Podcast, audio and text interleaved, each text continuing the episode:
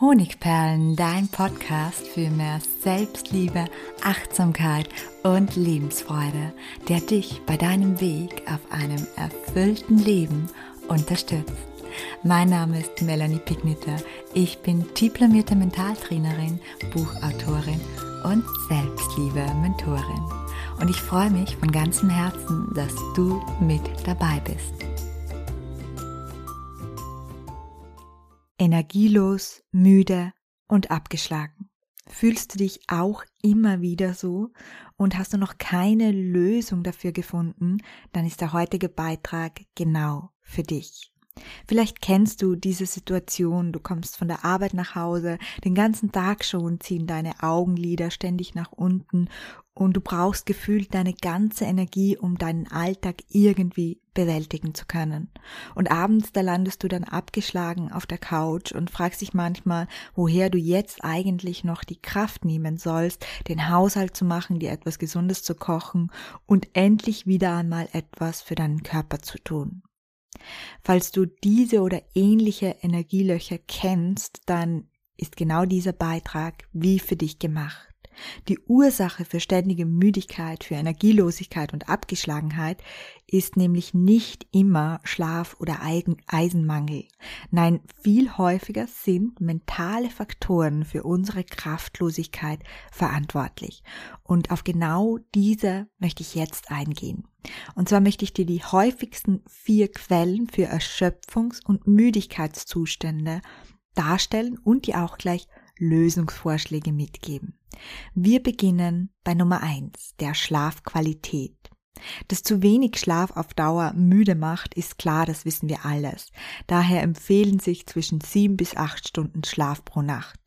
Sollte das zum Beispiel einmal pro Woche nicht klappen, ist das nicht weiter schlimm. Wir haben Energieressourcen, die zum Beispiel eine fünf Stunden Schlafnacht pro Woche locker ausgleichen können.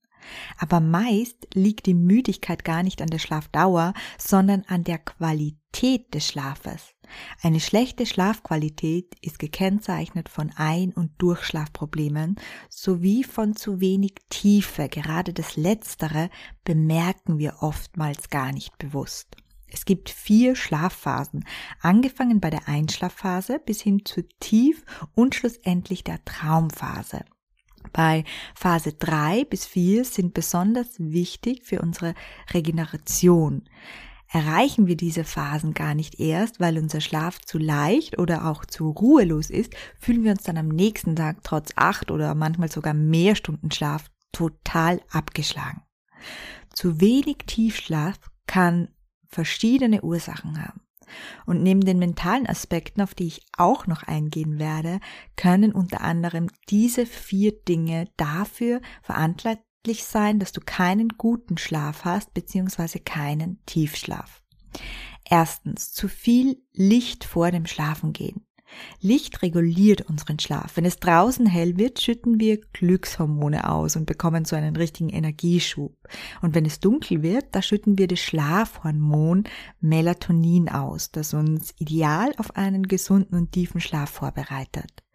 Wenn du nun bis zum Schlafengehen zum Beispiel Netflix schaust und dabei viel Blaulicht auf dich einstrahlt oder du zum Beispiel bei Festtagsbeleuchtung spät abends noch Erledigungen in der Wohnung tätigst, E-Mails liest, dann kann sich dein Körper eben nicht auf den Schlaf vorbereiten. Er braucht dann wesentlich länger, um in die Tiefschlafphase zu gelangen, beziehungsweise erreicht sie in kürzeren Nächten dann gar nicht. Mein Tipp dazu, nutze circa eine Stunde vor dem Schlafengehen kaum noch elektronisches Licht beziehungsweise nur gedämmtes Licht. Leg mal das Smartphone mindestens eine Stunde vor dem Schlafengehen beiseite und im Idealfall auch den TV. Hilfreich kann sein ein gedimmtes Nachtlicht oder eine Kerze, aber eine Kerze bitte nicht am Nachtkästchen stehen lassen, sondern zum Beispiel beim Lesen, bevor du schlafen gehst. Denn gedimmtes Licht und eine Kerze, die können die Melatoninausschüttung des Körpers sogar verbessern und du kannst daraufhin tiefer und besser schlafen. Zweitens, kein Kaffee mehr am Nachmittag. Obwohl ich seit zwei Jahren keinen Kaffee mehr trinke, habe ich noch gut in Erinnerung, wie viel Überwindung es mich gekostet hat, ihn loszulassen. Keine Sorge, du darfst deinen geliebten Kaffee auch weiterhin trinken, auch wenn du schl besser schlafen möchtest. Allerdings solltest du darauf achten, wann du ihn trinkst. Unser Körper braucht nämlich mehrere Stunden, bis er das Koffein abgebaut hat. Das heißt, wenn du am späteren Nachmittag, zum Beispiel um 16, 17 Uhr eine Tasse trinkst, gehst du mit jeder Menge Koffein im Blut schlafen und gelangst dadurch nur schwer oder gar nicht in die Tiefschlafphase. Das heißt, im Idealfall, wenn du so um 22 Uhr schlafen gehst, solltest du den letzten Kaffee um circa 14 Uhr trinken. Was machst du nun am Nachmittag? Vielleicht fehlt dir dann ein Genussritual. Dann probier es mal mit einem anderen Genussritual, zum Beispiel einer Golden Milk oder noch besser zu späterer Stunde mit einer ayurvedischen Schlafmilch. Dazu brauchst du einfach nur eine heiße Tasse Pflanzenmilch, eine Prise Zimt, eine Prise Muskat und ein bisschen Kurkuma reinrühren und trinken. Das fördert sogar noch deinen Schlaf. Was außerdem deinen Tiefschlaf immens hemmt, ist Alkohol. Das gute Glas Wein am Abend musst du dir aber deswegen nicht nehmen lassen. Allerdings solltest du es keinenfalls jeden Tag trinken, denn bereits zwei Gläser davon verkürzen deinen Tiefschlaf erheblich. Das heißt, versuche bewusst zu genießen und achte darauf, dass du an circa 75 Prozent oder mehr deiner Abende keinen Alkohol trinkst. Und nun kommen wir zu D, Womit beschäftigst du dich vor dem Schlaf? Auch das kann relevant sein für deinen Tiefschlaf. Genau wie unser Körper muss auch unser Gehirn erstmals runterfahren, um schlafbereit zu sein. Und je mehr Informationen wir ihm zukommen lassen, desto aktiver ist es. Das heißt, es ist nicht sinnvoll, spät abends noch Zeitung zu lesen, zig Social Media Video, Videos oder eine Reportage anzusehen. Viel besser sind Beschäftigungen, bei denen unser Gehirn langsamer arbeiten und sich nur auf eine Sache konzentrieren muss, wie zum Beispiel Lesen, Musik, Podcast hören, Meditationen, sanfter Sport, ruhige Gespräche oder auch kreative Tätigkeiten. Zudem beeinflusst auch das, womit wir uns beschäftigen, unsere Schlafqualität. Deswegen empfiehlt es sich nicht Nachrichten zu lesen, sondern lieber ein Buch zu lesen, wo du dich mit positiven Dingen beschäftigst.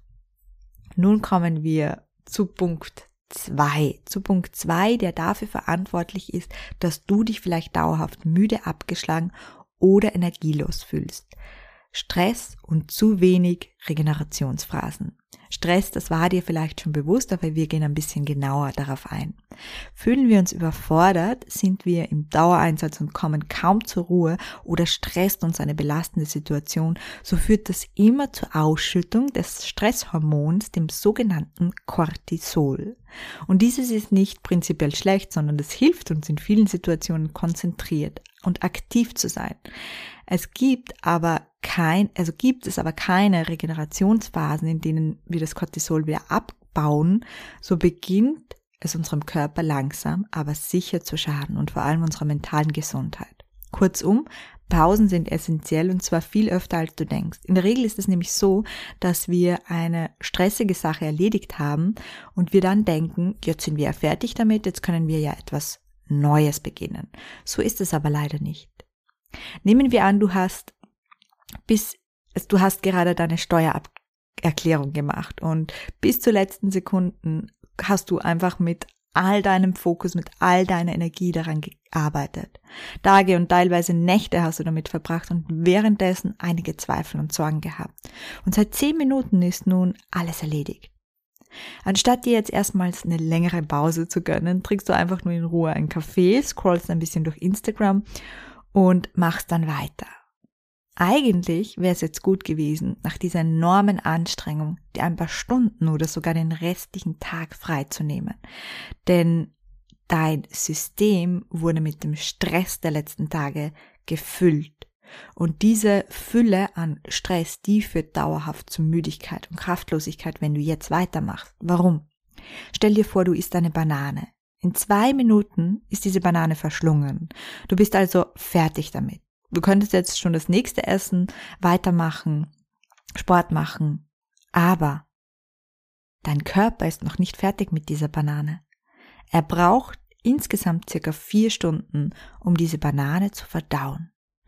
Genauso wie wir für das Verdauen der Banane Zeit brauchen, brauchen wir diese auch für Dinge, die uns gefordert oder sogar gestresst haben. Daher mein Tipp, um dich dauerhaft kraftvoller zu fühlen, ist es wesentlich, ein gutes Auszeitmanagement zu haben. Frag dich öfter, wie anstrengend die Aufgabe, die du gerade erledigt hast, für dich war und gönne dir je nach deiner Antwort eine kürzere oder eine längere Pause. Mach es davon abhängig, wie gefordert und wie sehr gestresst dich eine Situation oder Aufgabe gerade hat. Und mach dir dazu, um dann die Pause zu machen, eine Pausenliste mit Dingen, die dich entspannen. Zum Beispiel eine Tasse Matcha-Tee kochen und trinken, eine Runde EFT klopfen, ein kurzer Spaziergang, ein paar Seiten lesen, einfach nur ein- und ausatmen. Wir kommen somit zu Punkt drei, der dafür verantwortlich sein kann, dass du dauerhaft dich ausgelaugt, müde und energielos fühlst. Und zwar sind das Probleme und Sorgen. Ganz klar. Ein weiterer Faktor, der dauerhaft an unsere Energie nagen kann, sind die Sorgen rund um die Probleme von morgen. Viele Menschen neigen dazu, sich stets darum zu sorgen, was morgen alles schieflaufen könnte, welche Katastrophen sie erwarten könnten. Haben wir erst einmal damit begonnen, gewöhnt sich unser Gehirn sehr schnell an diese Gedankenkreisläufe und erkennt in jeder Situation sofort Risiken. Aus den Risiken beginnt es dann, sogenannte Horrorszenarien sich auszumalen. Und das hat gleich mehrere Nachteile. Zum einen aktiviert das unsere Ausschüttung des Stresshormons Cortisol, das in kleinen Maßen zwar gut ist, aber zu viel davon ist, wie schon erwähnt, ungesund. Außerdem sind unsere Gedanken der Hauptindikator für unser Leben und unsere Handlungen. Wenn wir uns stets auf das Negative fokussieren, das uns passieren könnte, werden uns auch mehr und mehr negative Dinge widerfahren. Zumal wir verlernen, dadurch das Positive zu sehen und wertzuschätzen. In Anbetracht der Tatsache, dass rund 95 Prozent unserer Sorgen und Horrorszenarien, die wir uns tagtäglich in unserem Kopf ausmalen, niemals Realität werden, ist es natürlich ein komplettes Desaster für unsere mentale Gesundheit. Was hilft, ist regelmäßige Gedankenkontrolle. Wenn du bemerkst, dass du dich gestresst oder unwohl fühlst, wirf bewusst einen Blick in deinen Kopf. Welche Gedanken stehen gerade im Vordergrund? Sind es wieder mal die Sorgen von morgen? Falls ja, dann helfen diese drei Fragen dabei, einen Check zu machen. Übrigens gibt es die Podcast-Episode wie immer auch verschriftlicht als Blogbeitrag und du findest den Link zum Blog zum Schriftlichen unten in den Show Notes und dort findest du jetzt auch die Fragen, die ich gleich vorlesen werde. Also mach einen kurzen Check und stell dir folgende Fragen. Kann ich sicher sein, dass die Sorge, die ich gerade habe, sich bewahrheitet? Kann ich wirklich zu 100% sicher sein? Oder gibt es eine hohe prozentuelle Chance? Falls deine Antwort ja ist, dann notiere sie und verschriftliche auch gleich zwei bis drei Lösungsvorschläge, wie du damit umgehen könntest. Falls die Antwort nein ist, frag dich, was, wenn sich alles zum Positiven wendet, also was wäre, wenn sich alles zum Positiven wendet? Wie sehe mein Szenario dann aus? Und was kann ich dafür tun, um den positiven Verlauf zu fördern? Und verschriftliche auch hier deine Antworten. Generell hilft bei übertriebenen Grübeln und Sorgen immer aufschreiben. Alles, was wir notieren, hört auf in unserem Kopf wie wahnsinnig zu kreisen. Das heißt, wenn wir eine Sorge haben, dann kreist die in unserem Kopf 20, 30 Mal. Wenn wir sie aufschreiben, hört sie nach zweimal circa auf zu kreisen. Ebenso wirksam ist das Teilen deiner Sorgen mit anderen. Geteilte Sorgen belasten in der Regel bis zu 50 Prozent weniger. Somit kommen wir zu Punkt 4. Punkt 4, das dazu führen kann, dass du dich dauerhaft müde oder abgeschlagen fühlst, ist dein Energiesystem. Und zwar dein Energiesystem, wenn es außer Gleichgewicht ist. Unser Energiesystem ähm, kennen wir vielleicht ein bisschen von der DCM. Also die Energien, die auch in uns körperlich fließen. Und die sind auch verknüpft mit mentalen Energien. Und manchmal ist es einfach so, dass unser gesamtes Energiesystem außer Gleichgewicht ist. Und nicht immer ist dabei klar oder ersichtlich, was unsere Energie gerade blockiert oder was uns müde oder abgeschlagen macht. Und in diesem Fall können uns spezielle Techniken wie zum Beispiel das EFT-Klopfen oder auch die Kinesiologie helfen. EFT-Klopfen ist eine spezielle Klopfmethode auf körperlicher und mentaler Ebene, mit der man unterschiedliche Probleme bewältigen kann. Hierzu findest du auch mehr unten in den Show Notes. Ich verlinke dir dazu meinen Intensivkurs, wenn du dich hier ein bisschen einlesen möchtest. Außerdem gibt's noch die Kinesiologie und dazu habe ich dir gleich eine ganz einfache Übung mitgebracht, die du selbst ausprobieren kannst, die deine Energie fördert und die mögliche Blockaden körperlich und mental rasch lösen kann. Und dazu nimmst du deinen Daumen und deinen Mittelfinger und dann massierst du deine beiden Ohrläppchen von oben nach unten. Die Ohren, also du fangst ganz oben bei den Ohren an und massierst sie bis zum Ende, bis zu den Ohrläppchen. Die Ohren sollten sich dabei durch die Reibung erwärmen und sie sollten leicht rot werden. Führe diese Massage für mindestens eine Minute durch und du wirst sofort konzentrierter und energiegeladener sein. Auch wichtig ein Hinweis zum Schluss, auch ein Eisen- oder ein Nährstoffmangel kann natürlich bestimmte Formen von Abgeschlagenheit hervorrufen. Außerdem natürlich auch Erkrankungen. Wenn deine Müdigkeit also dauerhaft anhält, ist es nicht zu empfehlen, dass du dich selbst alleine damit rumschlägst, sondern dann solltest du unbedingt auch mal den Arzt aufsuchen. Zurück zu deiner Kraft. Darauf zielt ja diese heutige, diese heutige Podcast-Episode ab. Und um zurück zu deiner Energiequelle, zu deiner wahren inneren Kraft zu finden, braucht es in jedem Fall dein Wohlwollen und deine Aufmerksamkeit dir selbst gegenüber. Und neben ersten Energietipps, die ich dir heute hier gegeben habe, solltest du dich vor allem um deine Beziehung zu dir selbst kümmern, wenn du dich sehr oft müde und abgeschlagen fühlst, um deine mentale Gesundheit und deine Lebensfreude zu stärken. Und falls du dir genau dabei Unterstützung wünscht, schau dir gerne meinen neuen Wochen Selbstliebe-Lehrgang mit persönlicher Begleitung an, in der Variante nur für mich oder Selbstliebe Trainer. Mehr Infos dazu findest du gleich unten in den Show Notes. Schön, dass du heute wieder dabei warst und ich freue mich, wenn wir uns auch beim nächsten Mal hören. Herzlich, deine Melanie.